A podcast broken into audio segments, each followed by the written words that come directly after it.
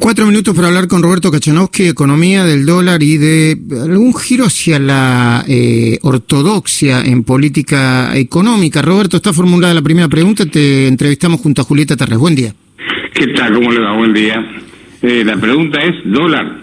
Dólar, eh, bueno, eh, nos metemos con el dólar, pero si, si está viendo cierto giro hacia la ortodoxia económica de parte de Martín Guzmán. Ah, en todo caso es ortodoxia monetaria que anunció, pero hay una trampa en el anuncio. El Banco Central puede emitir por dos razones para financiar el Tesoro.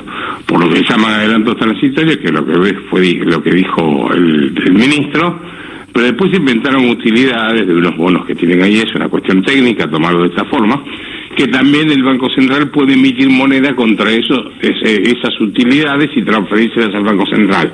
Son utilidades ficticias y con eso le da margen para emitir. Mm. Así que lo que sabemos es que por adelanto transitorios no no van a recibir más plata, pero porque ya tienen por ley el cupo top, eh, ¿cómo se llama? Completo. Sí, sí, sí. Lo que no aclaró fue el otro punto. Mm, ¿Qué punto?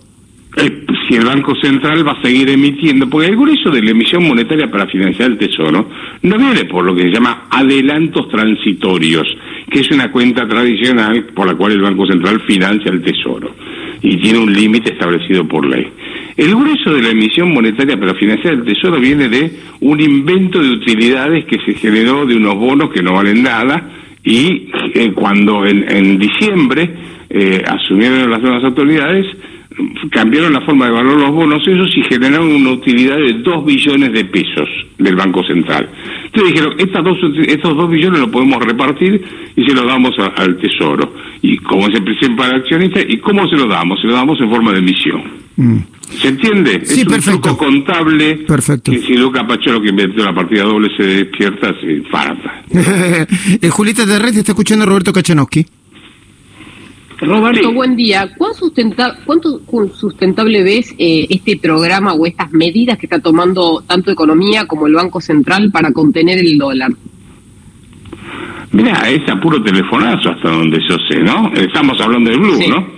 Es a puro telefonazo. Sí, sí, a eso me refiero. Sí, sí y bueno, va a aparecer el Blue de Blue. Va a aparecer el Blue Visa, sí, si siguen con este mecanismo. Si siempre el mercado va a buscar sus cursos, cursos para, cursos para, este, bueno, más, eh, eh, hacer las transacciones que necesita si se le impide el Estado. El mercado negro es una alternativa cuando hay restricciones de carácter este, institucional. El Banco Central o cualquier otro producto te ponen restricciones. Ponte el mercado negro en todo no solo en el blue, en las mercaderías, etcétera, cuando hay controles de precios, ¿sí? Así que eh, vos ahora transitoriamente podés tener este respiro. Mm. Pero siempre tengo el mismo eh, lema yo. El dólar en Argentina nunca baja, se agacha y toma fuerza. Claro. Eh, eh, la última, ¿ves una semana de veranito o puede venir una tormenta en cualquier momento, de acuerdo a cómo vos estás viendo la cosa? Semana por semana es muy difícil decirlo. Yo lo que te puedo decir es que la trompada, la piña no vamos a pegar igual por más que traten de hidratarlo.